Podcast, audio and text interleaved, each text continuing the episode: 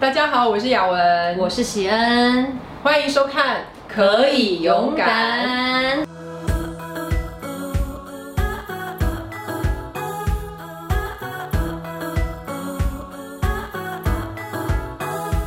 哎呀，界限出问题的时候，真的是很困扰。所以，我们今天呢，先来分出这个问题的四大类。那这四大类可以分，第一种叫做被掌控者，第二种叫做控制者。第三种叫做闪避者，第四种叫做无感者，这四种都是界限问题的典型。那被控制者当然就是很明确，就是说你没有办法说 no，就有点像像我啦。对方很积极的追你，就觉得好啦，那我们在一起好了，你一定要跟我在一起。然后你就说哦，好好好因为其实我怕伤害到别人啊。如果我对说中了他的他的理由，第一个就是怕别人受伤，怕伤害到别人。我们不这样不是很有同理心吗？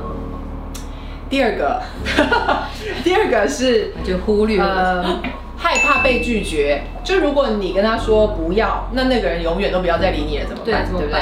少了一个朋友。第三个就是说，他需要依靠别人，他没有办法自己就是很自主说我要这样。很多的恐惧，比如说呢，他害怕人家生气，害怕被处罚，然后害怕别人觉得他很自私。总之就是害怕别人。很多的，真的，嗯，我承认。第二个。就是掌控者，那掌控者呢？他的状态其实是非常的积极的，积极哦。对，你知道掌控者通常他听到别人说不的，他的症状就是无法听不，不要跟我说不要，对，要全盘接受。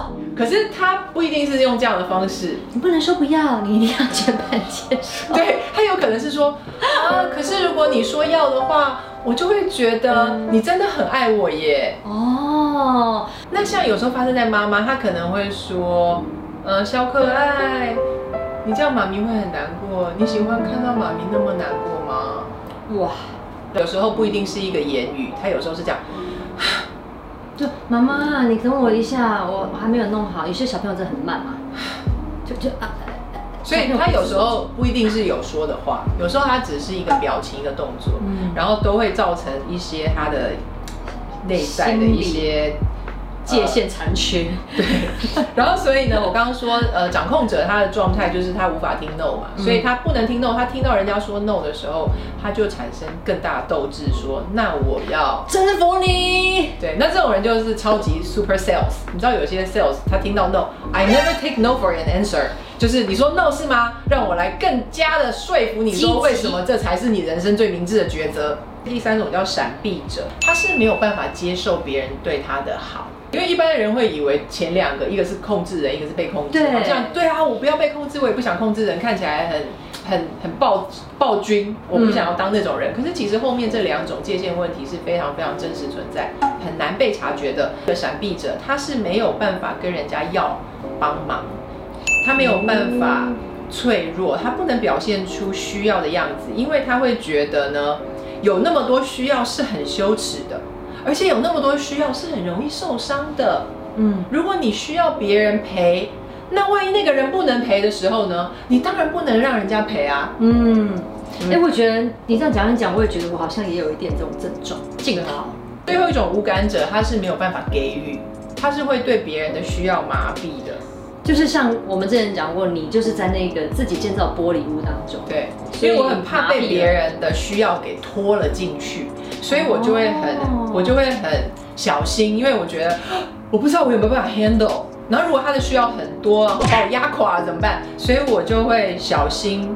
躲躲藏的感觉吗？我就小心拉开距离。我自己刚刚那样听下来，我觉得比较大的一个生活当中会遇到一些反应，可能第一个就是被控制者嘛，我没办法 say no，没办法拒绝人家。然后第二个就是我发现我也是那个闪避者，人家对我好的时候我会躲，我就不知道怎么接受。嗯，像我的话就是我觉得刚刚讲到说不要太多需要别人，因为万一那个人没有办法陪你怎么办？我觉得这个是一直存在我的人际关系的，呃。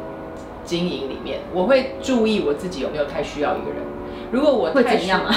我觉得很危险。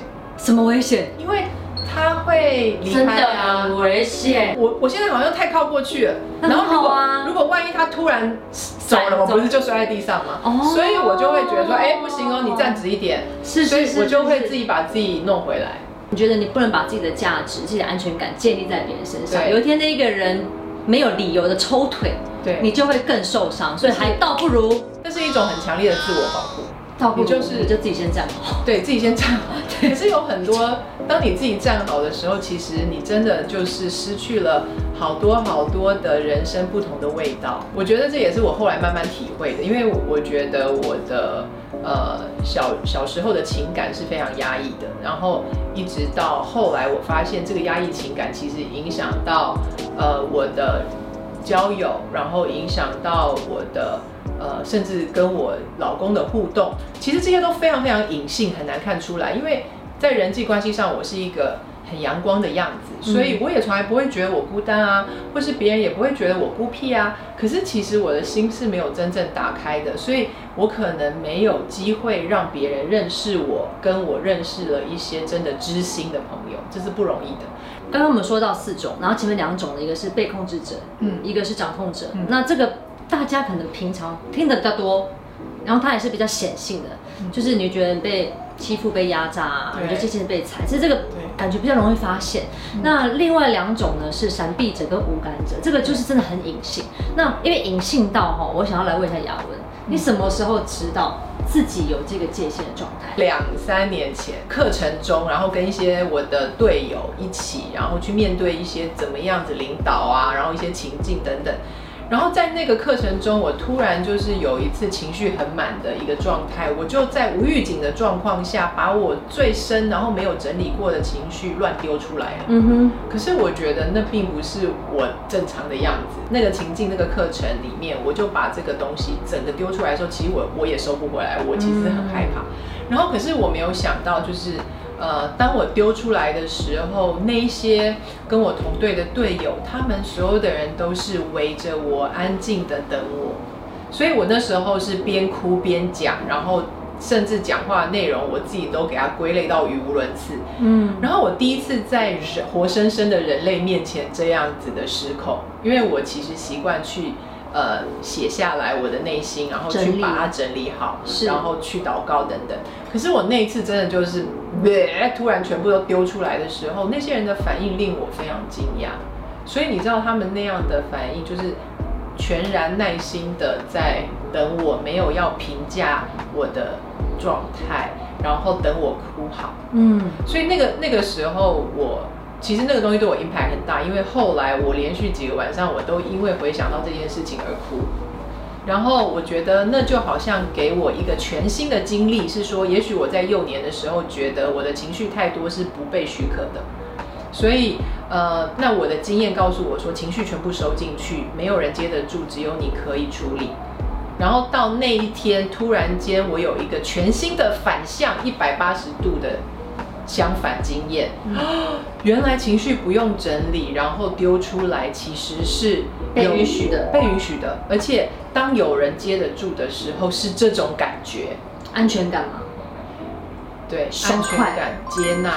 然后我觉得那种感觉就是，谢谢，就是这种感觉。嗯，然后你觉得你整个人松了，所以那时候我发现原来可以有，原来世界上有这种事哦。然后就好像是说你从来没有吃过甜的东西好了，假设，然后你的世界都是别的味道，然后有一天突然有人说，哎，你吃吃看这个，然后你一吃你就觉得，啊，怎么这么，这是什么味道？甜的是什么味道？从来不存在。然后你就开始发现，其实你有甜的味蕾。嗯。然后我觉得从那次经验让我看到，其实那个需求 connection 的需要，那个需要连接的那个部分是非常非常真实的。不是我忽略他就不在了，是，然后不是我自我保护他就没没事了，是，只是这个压抑一直让我没有办法成为我本来的那个样子。我听过好多人都是在这样的自我保护里面，他会告诉自己说，可以了，可以了，站好，站好，不要靠在人家身上，就是离我远一点，对，或者你安全我也安全这样，对，然后或者是说，哦。你不要告诉他哦，因为他可能会讨厌你。嗯，呃，够了，够了，够了，太多了，收收收，是，撤撤撤，可以了。现在苗头不对，我觉得很多人他在人际关系上面很像是这样子，然后他就 wonder，我怎么没有交到好朋友？所以其实刚刚听起来，你就是一直在人生当中不断撤退的一个人。然后你在撤退的时候，你的玻璃屋就跟着自己一直撤退，而且越来越小了。所以其实刚刚那个经历让你把这个玻璃屋的门打开慢慢的有安全感可以打开。所以其实界限呢，它是一个很奇妙的东西，它不是一道墙啊，它是其实是一个有弹性的。它不是一个那种牢、那种监牢的那种对钢板，不是说你画下去之后你永远都不可以进，对不是这种的。其实它不像是一道墙，它其实比较像栅栏，它是可以可移动式的式哦，可移动式栅栏而且它是可以透气的。我们如果回到一个同心圆的概念，然后你跟不同的人，可能今天你跟他呃说 no，下次你也可以跟他说 yes。嗯，其实你是可以做选择的，然后这个关系是有弹性的。那为什么我们的界限会出现问题，并且僵化？因为在我们年幼的时候，很多时候是，比如说，当你的妈妈拒绝你的时候，这个年幼的孩子他是没有办法 handle 的，嗯。他是没有办法再继续生活下去。是，所以他就发现说，哦，我的求生方式变成要完全的收住我的情绪，然后可是现在的你已经长大了，当你再去回想说，哦，我小时候因为有这样的经历，可是现在的你已经可以表达，并且可以选择，嗯。你也不会因为去关心一个人，然后就被他的需要全部拉垮进去，因为你可以说你还好吗？但你也可以随时说，呃，但我现在时间很忙，所以你就给他一个拥抱。但是可能小时候你会觉得我、哦、不行，他我只要一问他你好不好，我就完了，所以你不敢问，嗯，因为他会把我卷进去。那像我的呢，界限如果回到第一个好了，我就是看到你好不好，然后我没办法拒绝你，我就想说，那我可以帮你解决什么？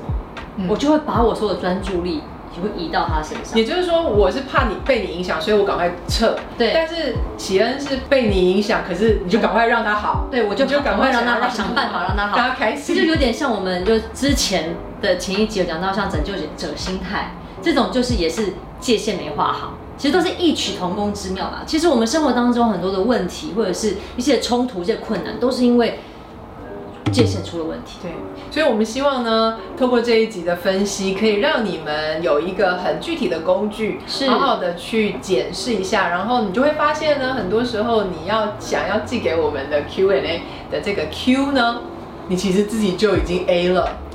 你已经 answer 了，对已经 answer 了。如果就我们讲的四种人啊，你觉得你是哪、哪一种？其实没有说你一定只能哪一种啊，其实四个都有时候依照环境不同啊，人人人物的不同，你的反应也会不一样。但是大部分的你是哪一种？一的话你就写加一，二就写加二，嗯你是四就写加四。在下面跟我们分享你的故事，或者是你在界限当中，你真的发现听完我们这两集，你还是觉得怎么办？我还是不知道，没有回答到你，那就继续留言给我们吧，。我相信你会从别人的留言里面也看到一些你所需要的答案。是，其实这是一个不断在进步的过程。我们呢，从开始呃认知有自我醒察开始，然后为什么有这个自我醒察？就是有人的生命失控了，然后我发现我的生活很多时候都是不得不怎么样，被逼到一个绝境的时候，当我们想要改变的时候，这个时候你就可以有对的方式。好好的划清楚生活的界限喽。今天可以勇敢就到这个地方。如果我们的分享你也喜欢，对你有帮助的话，请你一定要分享，还要 follow 我们的频道。没错，那我们就下一次见喽，拜。